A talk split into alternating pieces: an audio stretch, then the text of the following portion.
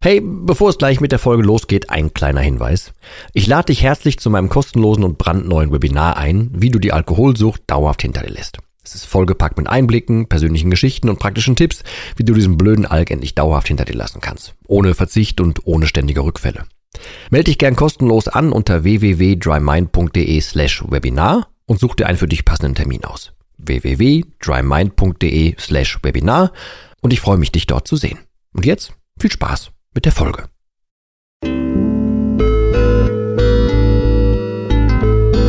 Nüchtern betrachtet. Der Nie wieder Alkohol Podcast.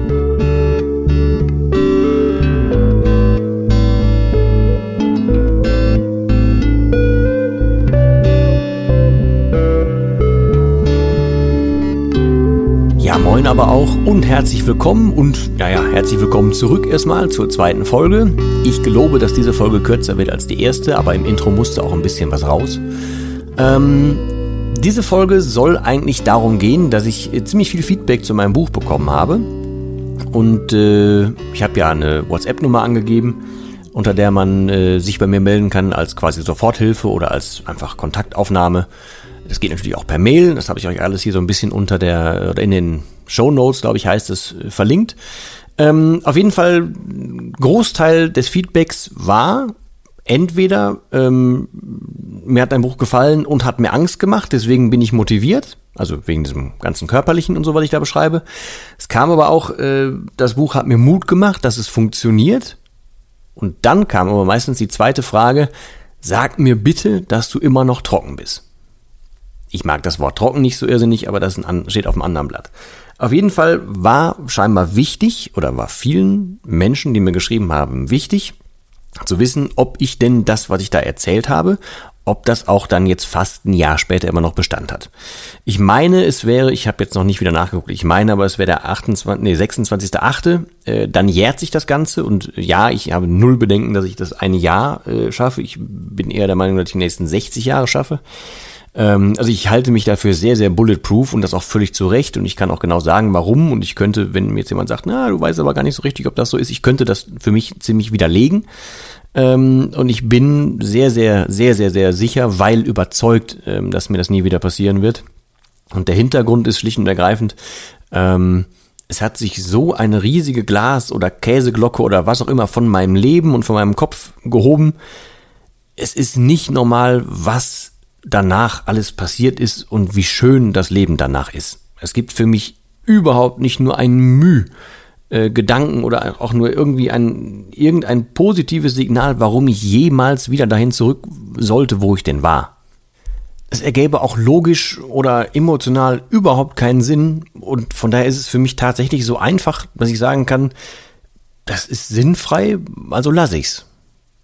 Wie schon angedeutet im, im ersten Teil, ähm, mir persönlich ist Alkohol total egal. Ich möchte halt dir oder anderen Menschen helfen, aber mir selber ist er total egal. Und von daher ist es ähm, überhaupt keine Frage, für mich zumindest überhaupt keine Frage, ähm, ob ich denn äh, noch nüchtern bin oder nicht. Mich hat das beim ersten Mal lesen sogar tatsächlich überrascht. Ich verstehe es inzwischen, dass Leute gedacht haben, okay, es macht erst dann Sinn und Mut für die, äh, wenn, wenn sie wissen, dass ich äh, quasi durchgehalten habe, obwohl es für mich kein Durchhalten ist. Ähm, es ist ja nicht mal ein Aushalten oder ein irgendwas, sondern das ist halt einfach jetzt mein Leben.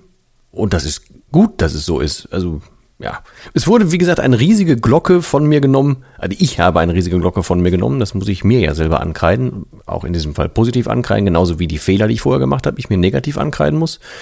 Ähm, und was danach alles passiert ist, ist, ist halt relativ unbeschreiblich. Deswegen, also der, das Hauptding, warum ich das Buch erst geschrieben habe, das war natürlich so ein bisschen reiner Selbstzweck. Danach, warum ich dann aber helfen wollte, ist, ähm, hätte ich damals schon gewusst und irgendwo das in vernünftiger Form äh, dargebracht bekommen, dass äh, was danach auf mich wartet, was auf der anderen Seite wartet oder was auf mich wartet, wenn ich es geschafft habe, dann hätte ich ja viel früher aufgehört.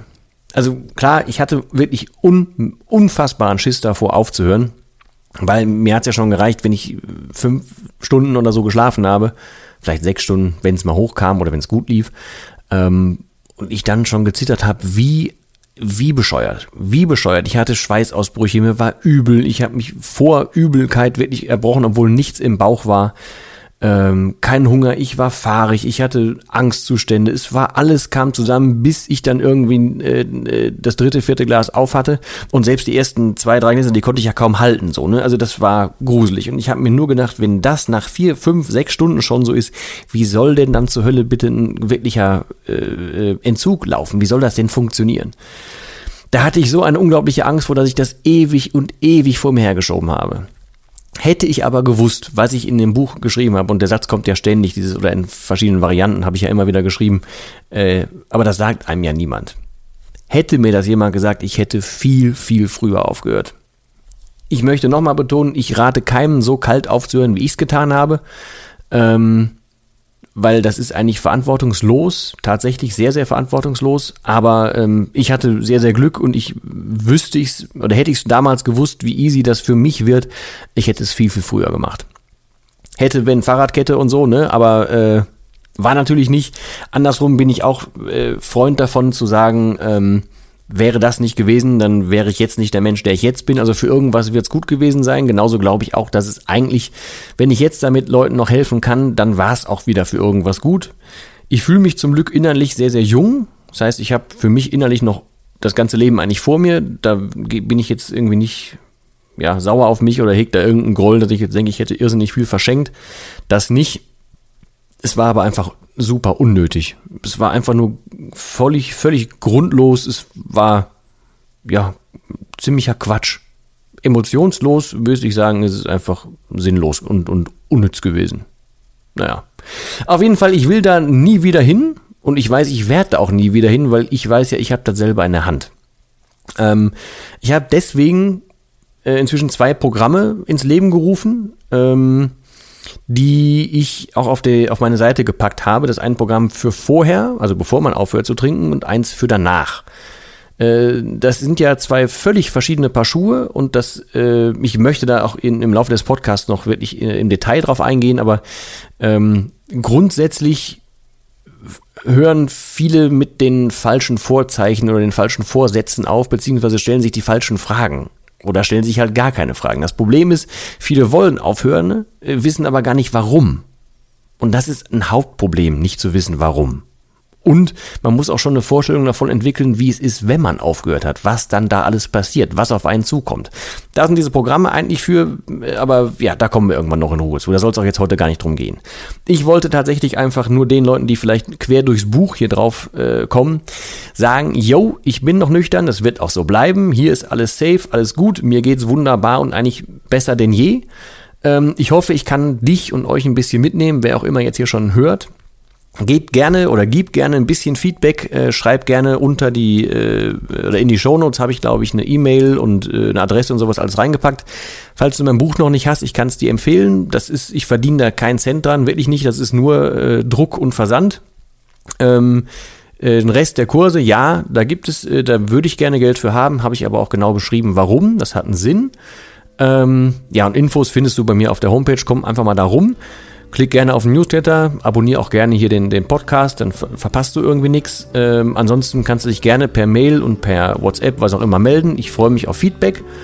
Ja, und ansonsten bedanke ich mich fürs Zuhören. Diesmal war es eine etwas kürzere Folge und beim nächsten Mal würde ich gerne darüber reden, warum eine sechsspurige Autobahn kein noch nicht ausgetrampelter Pfad ist. Ja, es hat was mit Alkohol zu tun, aber da kümmern wir uns nächstes Mal drum. Bedanke mich fürs Zuhören und sage bis zum nächsten Mal und Tschüss.